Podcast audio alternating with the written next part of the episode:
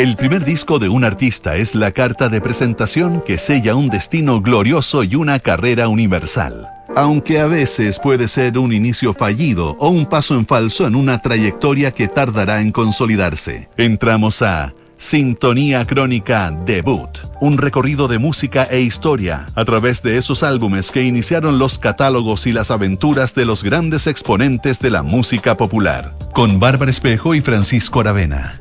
Auspicio de Servicios Funerarios María Ayuda y Everyday Beauty, Everyday Siguen, siguen.cl. Duna, sonidos de tu mundo. En el programa de hoy revisaremos Hot Fuzz, el primer disco de The Killers. Estás en sintonía crónica debut en Duna. Ungidos como la nueva sensación del rock, The Killers hizo su estreno discográfico el año 2004 con Hot Fuzz. El grupo de Las Vegas mostraba una vocación por el New Wave y solo después de hacerse conocidos en Gran Bretaña triunfaron en Estados Unidos, donde vendieron 7 millones de copias y cosecharon premios Grammy. Hot Fuzz, el debut de The Killers en nuestra crónica de hoy.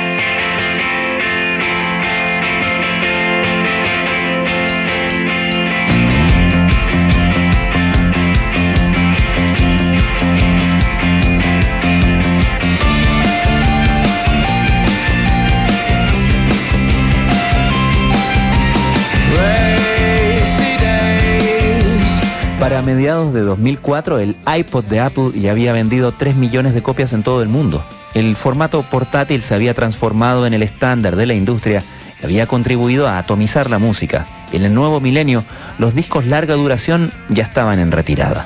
El nuevo formato que impuso Apple y que seguiría expandiéndose a través de reproductores MP3 fue muy beneficioso para el rock de vocación más independiente y menos corporativa.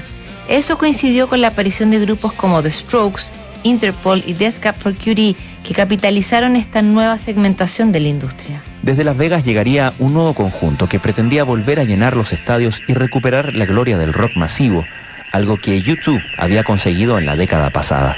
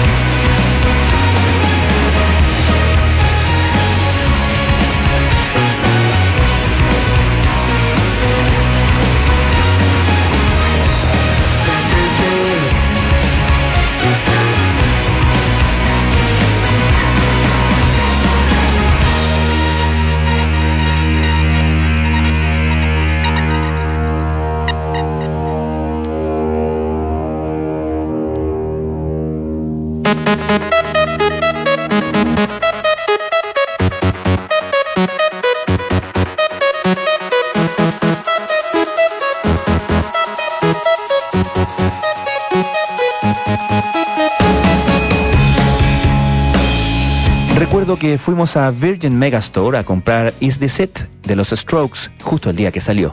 Cuando lo pusimos en el auto ese disco sonaba perfecto. Me deprimí tanto después de eso que tiramos todo y la única canción que se salvó fue Mr. Brightside. Palabras de Brandon Flowers, vocalista de The Killers. Flowers era un mormón apasionado por el New Wave que recién había dejado una banda de synth pop llamada Blush Response. En su natal Las Vegas, Flowers acudió al llamado del guitarrista David Kenning, un fanático de Oasis que buscaba compañeros para formar un grupo. En el departamento de Kenning, los dos aspirantes a músicos comenzaron a jugar con ideas que terminarían cristalizando el año 2002, cuando grabaron Mr. Brightside. Aún no sabían que la canción sería su marca registrada.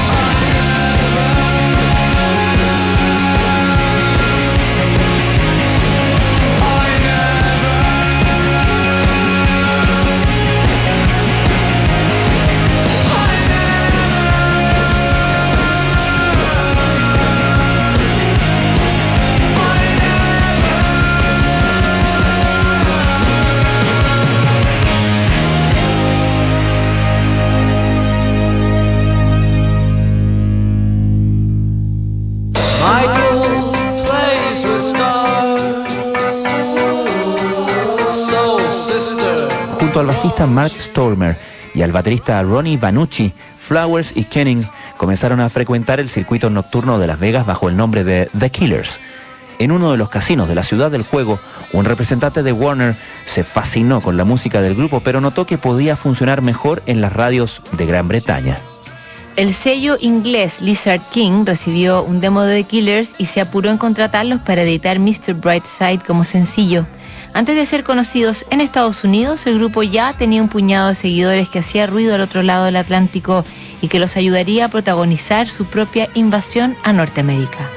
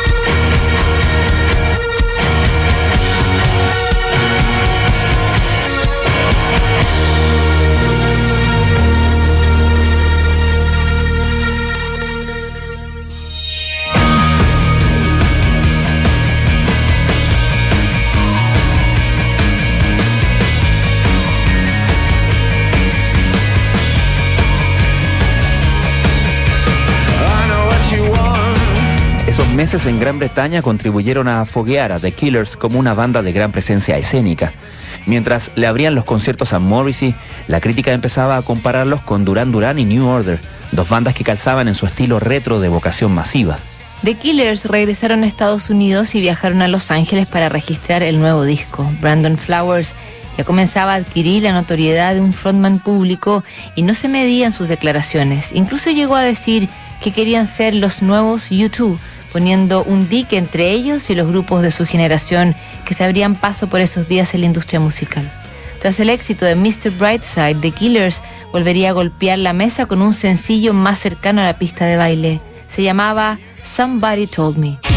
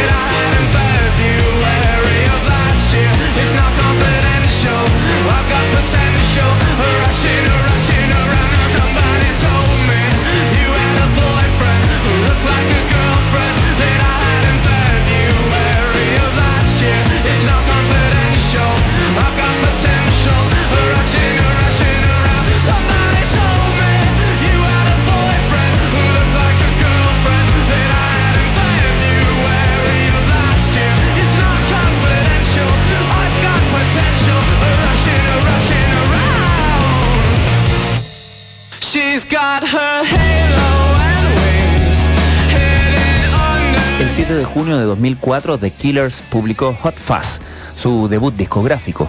Precedido de dos sencillos poderosos, el álbum no tardó en trepar a los primeros lugares de las listas. Las críticas fueron tan positivas que Hot Fuzz vendió más de 7 millones de copias y cosecharía Grammys y premios Brit, al tiempo que se convertirían en una de las bandas más apetecidas para escuchar en vivo. Han pasado 19 años desde Hot Fuzz y The Killers, ya ostenta un catálogo de 7 álbumes de estudio. El grupo ha mutado en su estilo y también ha sufrido cambios en su formación original, que por estos días incluía Brandon Flowers, Mark Stormer y el baterista Ronnie Vanucci. A pesar del éxito de su debut, Flowers no opina lo mismo que los millones de fans que agotaron las copias. Si me preguntas, creo que el debut de los Strokes fue mejor. Y el debut de Guns N' Roses también fue mejor que el nuestro. Cuando escucho las canciones de Hot Fuzz en la radio, cambio de estación casi por instinto. Todo el mundo desea poder volver atrás y rehacer las cosas, aunque reconozco que se capturó algo de magia. Palabras de Brandon Flowers a la revista Q.